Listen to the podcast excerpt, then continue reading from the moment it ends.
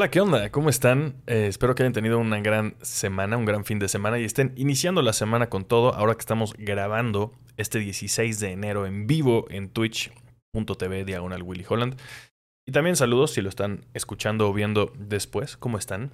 Em, esta ha sido una semana interesante. Vamos a hablar de, varias series que se estrenaron esta semana. Dos de ellas en HBO Max, por cierto. Eh, vamos a hablar de dos películas nada más, creo. Eh, les voy a decir de una vez, vamos a hablar de Velma, de HBO. Vamos a hablar de Kaleidoscope, que es una serie de Netflix. Vamos a hablar del cambio de manos de la licencia de los cómics de Marvel, que ya no los va a publicar Editorial Televisa, sino los va a publicar ahora Panini. Vamos a hablar de Terrifier 2.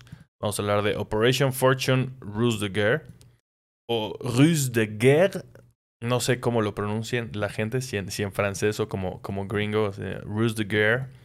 Eh, The Last of Us, por supuesto. Vamos a cerrar con, con eso. Eh, gran, gran, de una vez les puedo decir, gran, gran, gran primer capítulo de, esta nueva serie de HBO. Pero bueno, al final les contaré exactamente eh, por qué me parece un gran capítulo. entonces, una vez dicho eso, vamos a empezar con Velma. Velma, este personaje es como em, parte de la pandilla de Scooby-Doo. Eh, ha sonado bastante esta serie animada. Es una serie animada para adultos, ¿no? No es para niños, eh, que está en HBO Max. Sobre eh, esta, esta morra, ¿no? Que es, que es parte de la pandilla de Scooby-Doo. Pero son nuevas iteraciones de los personajes, ¿no? Esta es una Velma como. No es negra, sino que es como de origen indio. hay un personaje que es como un. No es Shaggy tal cual, sino que aquí le, le llaman Norville según yo, sí, Shaggy se apellida Norville, algo por el estilo. O sea, como que sí es medio que el mismo personaje está vestido igual, pero por ejemplo, aquí sí es un güey que es un güey negro.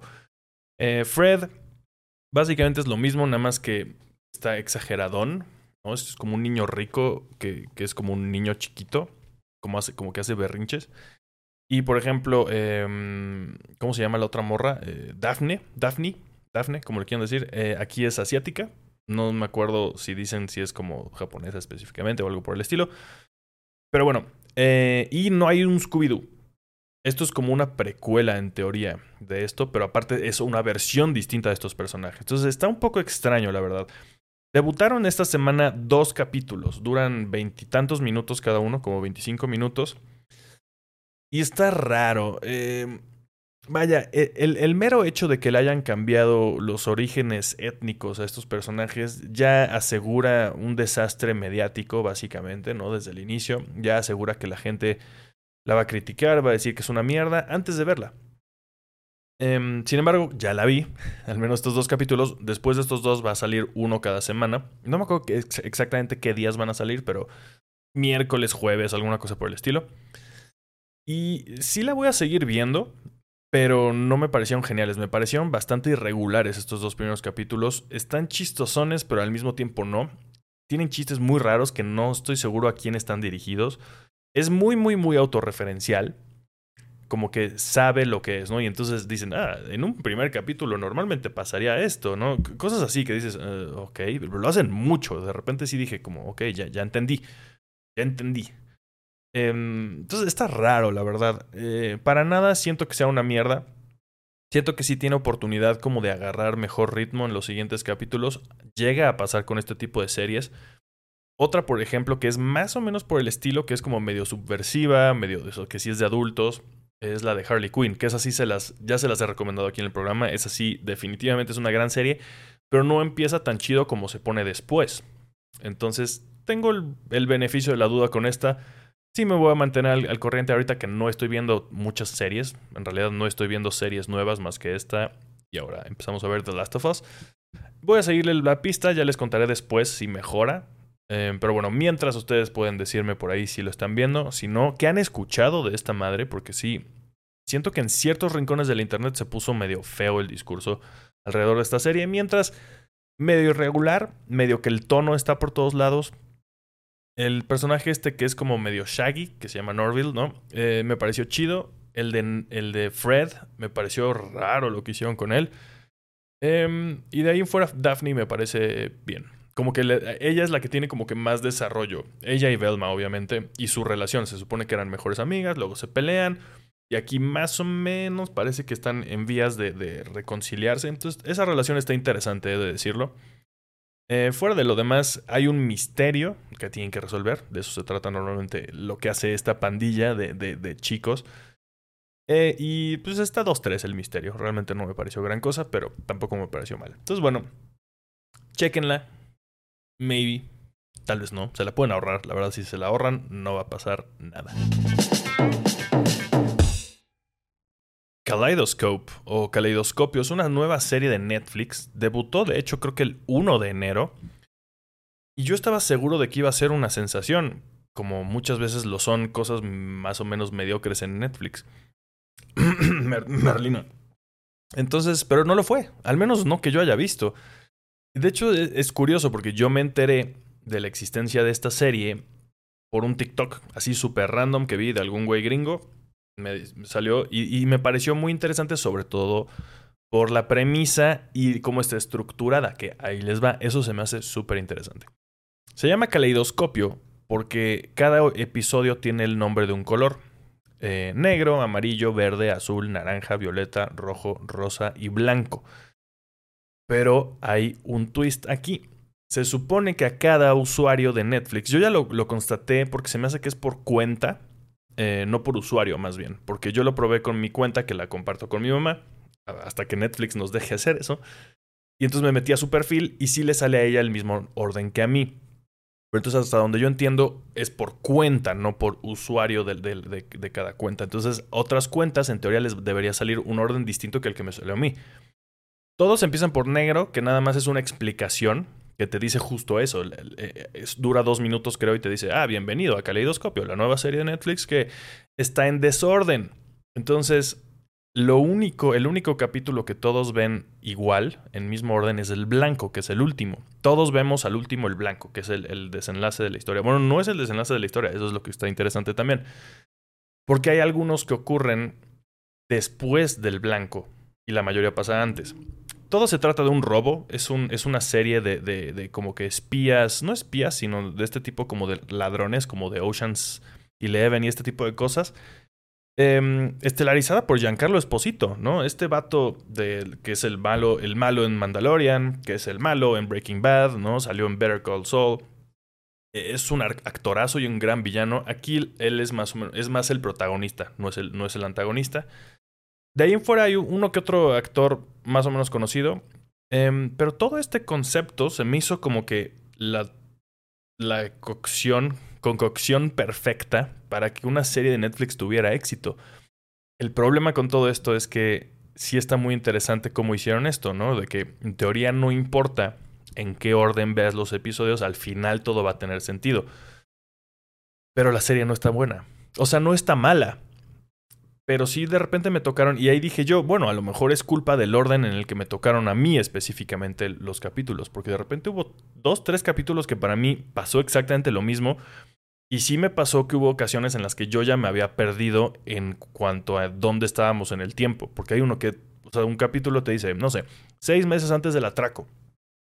Eh, dos años después del atraco es el siguiente, ¿no? Y luego te pueden decir una semana antes del atraco, un día antes del atraco, y así se van. Hubo algunos capítulos en los que yo sí estaba bastante confundido con dónde vergas estábamos. Así, no sé en dónde estamos, pero ok, son los mismos personajes. Entonces hubo dos o tres que los sentí muy parecidos, que no pasó muchísima cosa. Y siento que tuvieron que hacerlo así para que neta sí tuviera sentido cuando veías. O sea, cada uno tiene que estar muy contenido. Eh, pero sí te dan ciertos... O sea, sí, pasa que hay veces que dices, ah, bueno, topas que este personaje está relacionado con este de alguna forma. Y entonces dos capítulos después a lo mejor te enteras por qué, cuál es su relación. Eso está bueno, pero aún así me quedé como me y ni siquiera, o sea, es más, esto lo vi yo hace como una semana. Desde la semana pasada lo pude haber hablado aquí en el, en el programa, pero me pareció tan X que creo que no, no, no, no, no mereció la pena y todavía no he, no he grabado un reel, porque quiero grabar un reel para Instagram y TikTok hablando de esto y tratando de poner allá afuera la pregunta de cuál creen que haya, qué creen que haya salido mal con esto, porque nada más, según yo, con el con el con cómo está estructurada, o sea, todo ese gimmick que tiene de que la puedes ver en desorden, que todo mundo la ve en un orden distinto, ya era suficiente para que se volviera algo como bastante más viral, pero se me hace raro que no lo haya hecho. Y aquí José Eduardo en el, en el chat en Twitch dice, Caleidoscopio está un poco raro, pero se supone que cada persona lo ve en orden diferente, tal vez me gusta más. Es lo mismo que yo creo que me pasó a mí, ¿no? Que, pero no sé si todos nos estamos preguntando lo mismo, así de, ah, pues tal vez me, me debió haber gustado más si me hubiera tocado otro orden, pero pues creo que nunca lo sabremos. Eh, yo no me aventaría a volver a verla en ningún otro orden, eh, la neta. Yo creo que hasta ahí. Se me hizo raro, es, es, un fenómeno extraño que no llegó a ningún lado, no sé por qué. Este acontecimiento se me hace súper interesante y creo que es bastante importante en general para la cultura pop, por así decirlo, en, en, México, o el entretenimiento. Eh, yo creo que sí va, algún impacto habrá específicamente, como que todavía no sé qué podría ser, pero bueno. Los cómics de Marvel en los cuales están basadas algunas de las películas más taquilleras de toda la historia del cine, los cómics de Marvel, los va a dejar de publicar Editorial Televisa. Es más, ya los dejó de publicar. A partir de creo que el 31 de diciembre del 2022, se acabó ese pedo. Se acabó, Televisa ya no tiene los derechos de Marvel, ahora los tiene Panini. Medio que lo esperábamos porque Panini lleva varios años ya publicando cómics de Marvel, pero sobre todo como la línea de Star Wars, porque Marvel tiene varias líneas tiene como que la principal, entre comillas, que es la de los superhéroes, ¿no? Donde está Spider-Man y los Avengers y los X-Men y bla, bla, bla. Y luego tiene como que otra para niños, donde también hay, hay, publicaciones de superhéroes, pero son específicamente para niños. Y esos, por ejemplo, los publicaba también ya Panini. O cosas como de Disney, pero publicadas por Marvel. También los llegó a sacar Panini. Y eh, Marvel, pues siendo Star Wars parte de Disney también, pues Marvel publica los cómics de Star Wars. Y esos cómics de Star Wars de Marvel los sacaba Panini, no Televisa. Entonces, de por sí aquí estaba fracturada la licencia de Marvel en México. Entonces, medio que veíamos venir esto, tal vez. Pero por fin sucedió, por fin se anunció. Eh, ya, no hay más Televisa. La gente, siento que en general está contenta con esta decisión. Si es que nunca, nunca han estado como medio metidos en el chisme comiquero de México, que pues yo sé que es un nicho relativamente pequeño. Pues muchas veces el control de calidad de Televisa era bastante flojo. Por así, por decirlo muy, muy, muy, eh, muy bonito. Eh, todo el tiempo había errores de dedo, hasta en portadas tenían errores de dedo y decían mafufadas de repente las portadas, nada más porque alguien se le iba y el editor no lo cachaba. Traducciones horribles, muchas decisiones también editoriales medio extrañas. Entonces la gente eventualmente creo que celebró este cambio. Panini en general creo que hace las cosas de una forma mejor. Es una empresa con, no necesariamente más grande, no sé, porque Televisa sí, a, pesar de que ha perdido mucho terreno en Latinoamérica, en general en México, y como que está cerrando algunos de sus negocios, sigue siendo una empresa muy, muy, muy grande. Pero Editorial Televisa ya no, ya no es para nada lo que llegó a ser hace, unos años. Hay muy poca gente que trabaja ahí. Entonces Panini más bien pues, es una empresa que tiene presencia todavía mundial, en Europa es muy, muy, muy grande, ¿no?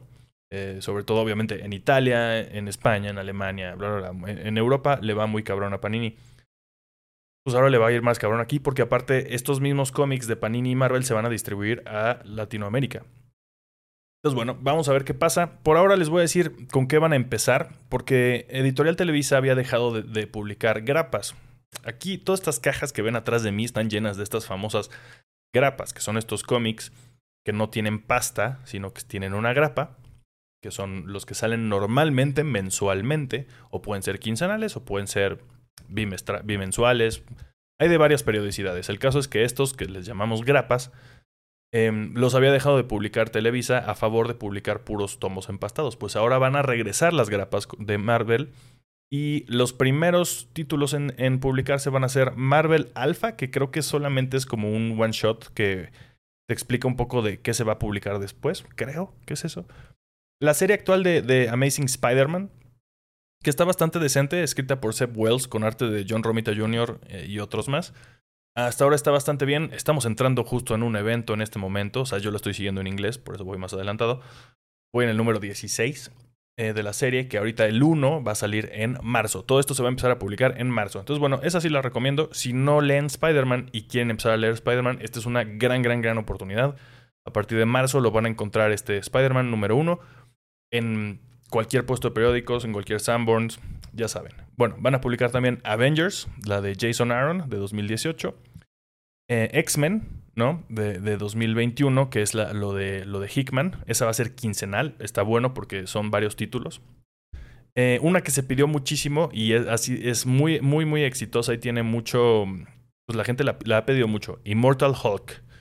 Yo no la he leído, me la han recomendado también muchísimo. Tal vez ya le dé oportunidad ahora en español, no lo sé. Avengers Salvajes, que no tiene sentido que publiquen esto, según yo no es una serie que esté buena. Tiene sentido porque Panini ya publica los cómics de Conan. Y entonces el chiste de estos Avengers salvajes es que son Avengers con Conan. Conan el bárbaro, ¿no? Yo creo que es la única razón por la que Panini va a traer esto, porque ellos ya, ya publican un montón de cosas de, Con, de Conan. Entonces, como ahora es Conan con los Avengers, pues también lo van a publicar. Van a publicar Miss Marvel, la serie original de 2014, el, el, origen de esta nueva Miss Marvel, ¿no? Kamala Khan, que ya vimos en la serie, que está horrible la serie. La serie de cómic, esta de 2014, súper recomendable, me gusta bastante. Si no la han checado, es buena oportunidad para que la chequen. Van a publicar los cómics de The Mandalorian. Y van a publicar también algunos tomos, ¿no? Estos son grapas. Ahora, eh, en pasta dura van a sacar Spider-Man Spider Shadow, que es una serie limitada, eh, como que un Elseworld, por así decirlo, es de otro universo. Es un Spider-Man que no me acuerdo cuál es el concepto, pero creo que se queda el simbionte de Venom. Y creo que ese es el concepto, ya no me acuerdo exactamente. Y como que se vuelve malo, una cosa por el estilo. Ya lo leí, no está mal, el arte está interesante, no, no, no merece mucho más. Van a volver a publicar Civil War. si alguien no ha leído Civil War, pues, eh, chequenlo, supongo, ahora en pasta dura. Eh, clásicos de la espada salvaje de Conan también, pues, van a seguir publicando cosas de Conan. Y van a publicar formatos omnibus, que son los grandototes, eh, en pasta suave, pero grandototes. Amazing Spider-Man de Michelaini y McFarlane, que es una, pues una serie ahí como de finales de los 90, principios de los, los finales de los 90, ¿no? según yo, todo lo de Michelaini. Eh, tiene cosas interesantes esa corrida. Van a sacar un omnibus de Darth Vader. Y creo que eso es todo lo que se anunció ahorita para marzo. Entonces, bueno. Daniel Rodríguez dice, creo que era inevitable, ya que Panini México estaba publicando los cómics de Star Wars, exactamente, cuyos cómics publicaba Marvel en Estados Unidos. Lo que preocupa es que un cómic de pasta dura de Star Wars en Panini cuesta hoy en día 1.800 pesos. En Marvel será igual, yo creo que sí, y justo ese es un gran punto. No dijeron, no han dicho los precios. Yo creo que van a estar más caros que los de Televisa. Eh, pero bueno. ¿Cuál es ese Alu Alucar? Aquí en el chat dice, lo del vergudo fue el error más épico de Smash. Ah, claro, eh, hubo un dedazo que decía algo de un verdugo y le pusieron vergudo en vez de verdugo. Por ejemplo, eso es lo que llegó a hacer Televisa en sus, en sus tiempos. Esperemos que, que, Panini no, le deseamos toda la suerte y esperemos que en efecto no estén tan caros. Eh, de por sí creo que van a seguir siendo más baratos que los cómics en inglés. Porque si no, eso sería un gran error, eso sí. Si llegan a, estar más caros o igual de caros que los cómics en inglés, eso se me, se me haría, híjole, difícil de mantener. Pero bueno, ya veremos. Terrifier 2, eh, secuela de una película horrible que es Terrifier. Y es horrible en muchos aspectos. Es horrible porque hay mucha, mucha, mucha, mucha, mucha violencia innecesaria. Y porque está mala la primera película. Objetivamente les puedo decir que está mal hecha de por sí. O sea, entiendo que es un slasher, entiendo que es gore, entiendo el género, es, cine, cine B, ¿no? Pero aún así el que esté mal editada, según yo, no, no, no, no se perdona con el género de la película. Eh, la primera, este es el caso de la primera. La primera neta la vi. La, vi porque sabía que iba a salir esta segunda en el cine y había bastante hype, o bueno, ruido al menos en internet que decían como la gente se estaba desmayando en el cine y vomitando y no sé qué. Dije, bueno, vamos a ver esta película, a ver qué pasa. Pues vi la primera eh, piratamente, creo. No me acuerdo si, si está en algún... Según yo no está en ningún servicio. Eh, está muy mala la primera. Entonces dije, bueno. Entonces la primera está mucho mejor. Pero tiene muchas cosas que no, que no. que no. ¿De qué chingados va? Es un payaso que mata gente. Básicamente, eso es todo. Es un payaso que mata mucha gente. de las formas más sangrientas que se puedan imaginar. Eh, con motosierras y con todo tipo de cosas, ¿no? Eh, hay, hay, desmembramientos, hay gente partida en dos. Ya no les voy a decir más porque, pero, porque les voy a arruinar algunas muertes, pero ninguna realmente se me hace divertida. O sea, hay veces que puedes ver mucha sangre en una película y neta está divertida. En estas, en ninguna de las dos me parece divertido realmente. O sea, como que solo es porque sí. Solo es esta violencia porque sí. Em, aquí ya le trataron de poner un poco más de historia que la primera. La primera no tiene nada de historia. Aquí ya. Y todavía le metieron también como cierto elemento de fantasía. De repente hay una espada mágica en esta segunda película. Em, y como que solo está enfocada en esa historia que es una chica y su hermano que tienen un papá con un pasado misterioso y de repente ella es como cosplayer o algo así, como que hace, se hace un disfraz de Halloween que solamente es de esos cosplays estilo bikini. Me llama la atención esta parte, porque también mucha gente creo que está tachando al director, que es el, mismo güey hizo todo, ¿no? Así de que la escribió, la dirigió, la editó, creo que hizo el sonido. Es una cosa muy indie, obviamente. Esta segunda se ve bastante mejor. Los efectos, algo que sí puedo decir bueno de esto, los efectos prácticos, sobre todo de esta segunda parte, buenísimos para hacer una película independiente. Muy, muy, muy, muy bien hechos. Qué chingón. Eso está de huevos. Como prueba de concepto de, que es un güey que hace efectos especiales, está de huevos. Fuera de eso, pues no, no le veo nada. Eh, solamente está la morra esta que está bien buena. Y, eso, y, todo el tiempo estás viendo su culo y todo el tiempo estás viéndola con muy poca ropa al final también, porque se pone su cosplay este como de... Se ve aquí en el póster como, como vestida como de ángel, pero con un bikini, ¿no? Básicamente. Entonces, en general, todo este pedo de. Yo, yo de, tal vez eso es, a mí personalmente me brincó más porque la neta nunca he entendido todo ese pedo de, de, del cosplay como sexy, ¿no? O sea, de, ay, me disfracé de chubaca y es una morra bien buena con un, con un bikini de peluche y café, ¿no? Y dices, ah, ok, ¿cómo? Eso, eso cómo es cosplay, ¿no? No, no, no quiero aminorar el, el, trabajo que puede llevar a hacer alguno de estos trajes, pero en general no entiendo muy bien. Me parece que solo es como ponerte un bikini temático. No me parece como... No sé. No quiero aminorar el, el arte de nadie, pero solamente a mí no me gusta ese pedo y entonces esta película tiene un chingo de eso. Fuera, de, fuera de, del payaso que está desmembrando gente, ¿no? Eh, lo peor de esta película me parece que es su duración. Dura creo que dos horas veinte. Estas películas deben durar máximo hora y media. Un slasher, sobre todo algo tan violento y tan sangriento, la verdad esta vez sí me cansó. No me dan miedo, no me dan asco estas madres. Al menos hasta ahora no me ha pasado. Pero sí me cansó. O sea, sí era como, verga, ya, deja de matar gente, güey. Ya, ¿qué pedo? Vamos a acabar la película. Y no se acababa y no se acababa. Eso es, ese es para mí el peor pecado de esta película. Si hubiera durado una hora treinta, tal vez estaría diciéndoles otra cosa. Pero bueno, ¿ustedes qué dicen? Daniel Rodríguez aquí en el chat dice, yo vi la segunda. La neta no entendí el sentido de la película. La edición súper mala, la trama igual. Lo más relevante de la movie es la morra. Juro que yo no había leído este comentario. La morra semidesnuda casi toda la segunda mitad de la movie. ¿Verdad que sí es muy evidente? Alguien me estaba peleando sobre esta película y como que ignoraban totalmente este hecho. Según yo es muy evidente. Eh, José Eduardo dice, la miré como cinco minutos y sí miré mucha sangre. pues sí. Eh, Daniel también vuelve a decir, eh, y por si no había quedado claro que la morra estaba bien buena, ahí te va una escena bañándose. Ah, la escena, la escena bañándose. Hijos de su pinche madre. Ajá. Bueno, está bien. Está bien. Eso fue, no, no, no merece la pena a menos que les dé mucho morbo esta película. Operation Fortune, eh, Ruse de Guerre, así se llama, no soy yo. Eh, o creo que en español se llama Agente Fortune, la gran estafa. La gran estafa, el, el, gran engaño. El gran engaño se llama. Es la nueva película de Guy Ritchie, siendo el mismo Guy Ritchie aunque parecería, parecería que no es el mismo Guy Ritchie de Snatch o el mismo Guy Ritchie de Lock, Stock and Two, Smoking Barrels, ¿no?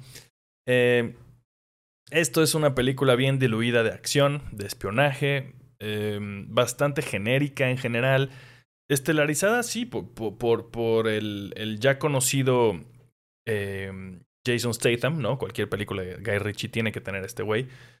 Y tenemos como, como novedad, al menos para mí, prácticamente por eso fui a ver la película. O sea, como que era, yo así de, ay, esa peli qué. Ni siquiera me había enterado yo que era de Guy, Ritchie, ¿no? Pero sale Aubrey Plaza. Soy muy fan de Aubrey Plaza. Dije, chingue su madre, vamos a ver a Aubrey Plaza en una película de espionaje. Nunca he visto algo así. Va.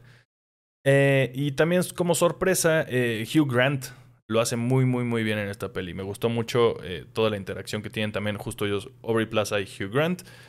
Em, pues nuestro protagonista en teoría es Jason Statham, aunque realmente su personaje tiene más o menos el mismo peso que los demás.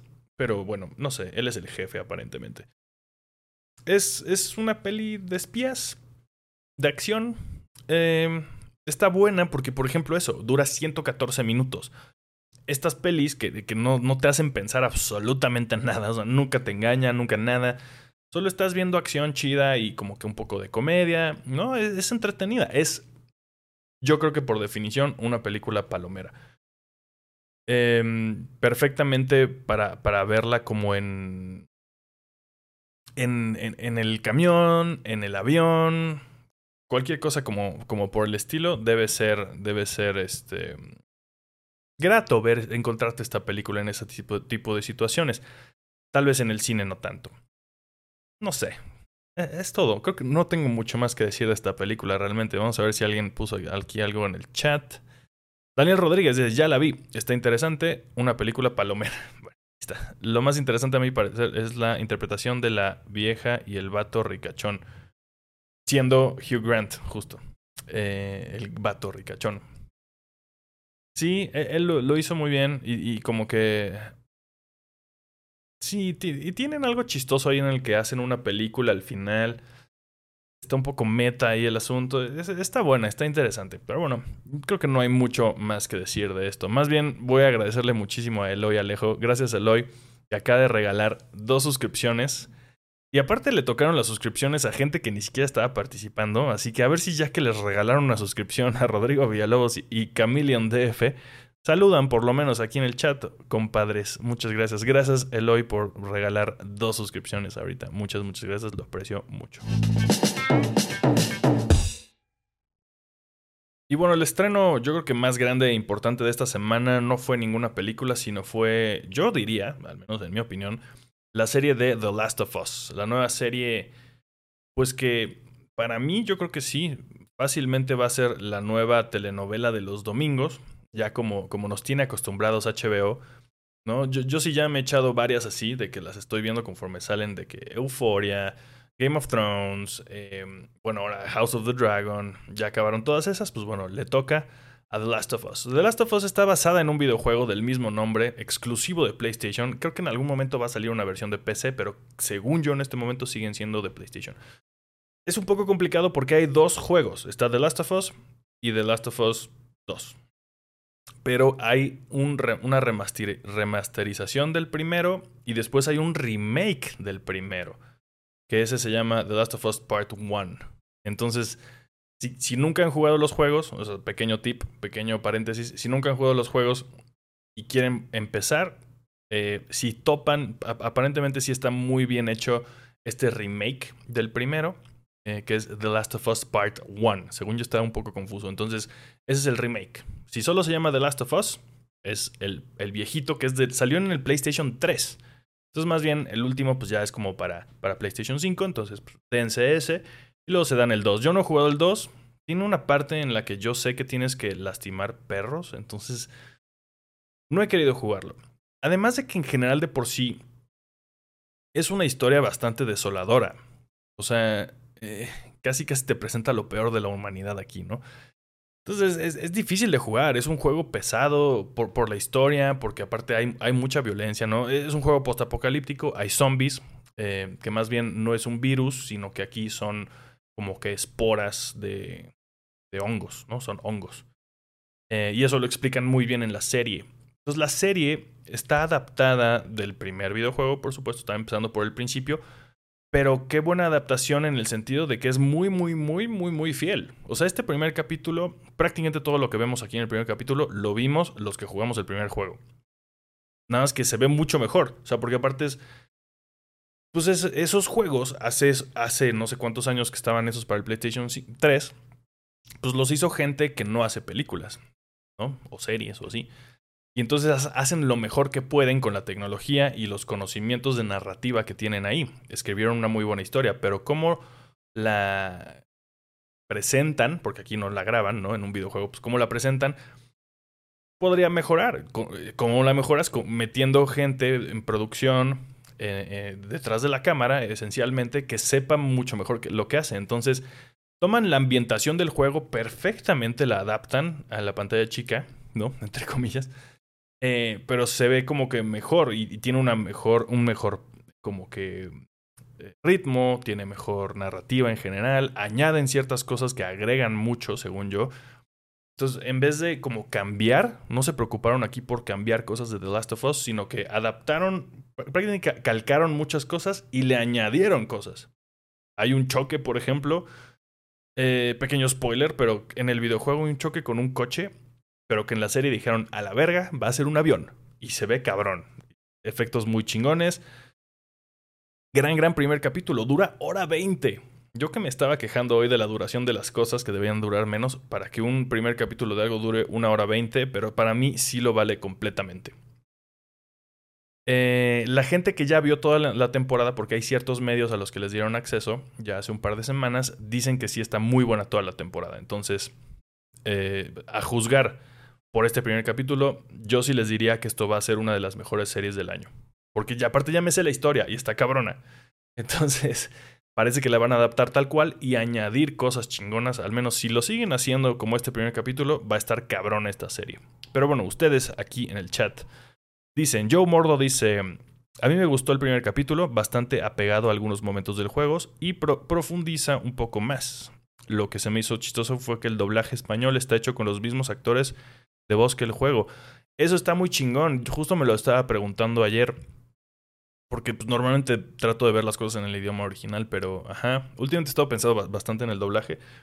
Qué chingón. Para los que hayan jugado el juego, entonces suenan las mismas voces que viste en el juego, pero las caras son distintas, obviamente. Entonces puede estar extraño, me imagino. Fernando Asas dice, dato interesante, le dan explicación a la mutilación del mutación del cordyceps, pero en la serie no hay esporas. Ajá, eso es lo que no he entendido bien. Lo leí hace rato, pero tengo que darle la vuelta bien y masticarlo. Eh, pero sí, algo así leí. Gracias, Fernando. Em, muchas gracias, Vasieli. Ahorita te contesto eh, que acabemos este tema. Em, mm, mm, ajá, Joe Mordo. Cuando se cae el avión se me vino a la mente Guerra Mundial Z. No la he visto. Creo que la voy a ver. Sí, sí, sí, sí me antoja verla. Un día que me la tope ahí sin nada que hacer, la voy a ver.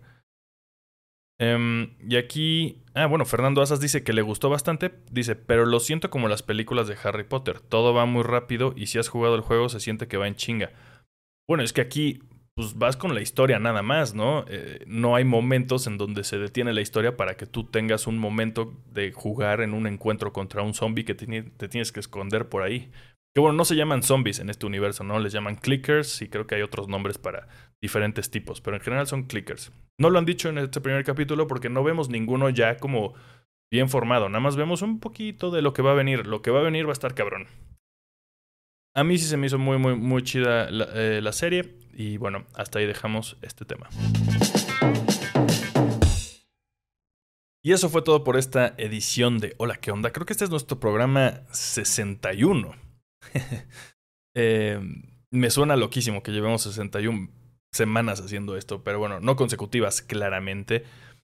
Pero bueno, em, gente, nos despedimos, nos vemos la próxima semana. Espero que les esté gustando este, em, sobre todo a los que están ahorita en vivo en Twitch. Espero que les esté gustando porque lo estamos haciendo un poco más interactivo. Digo, les cuento para los que lo están escuchando o viendo después.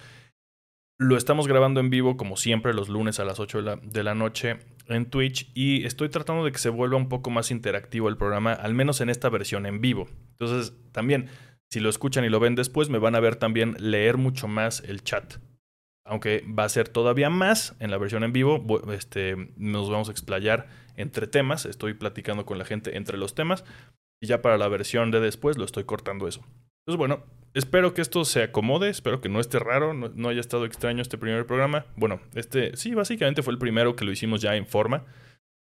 Espero que se lo hayan pasado bien, espero que tengan una gran semana y vean un chingo de cine chido, eh, escuchen mucha música bonita, jueguen videojuegos bien cabrones y después ustedes me recomiendan algo a mí. Nos vemos la próxima semana.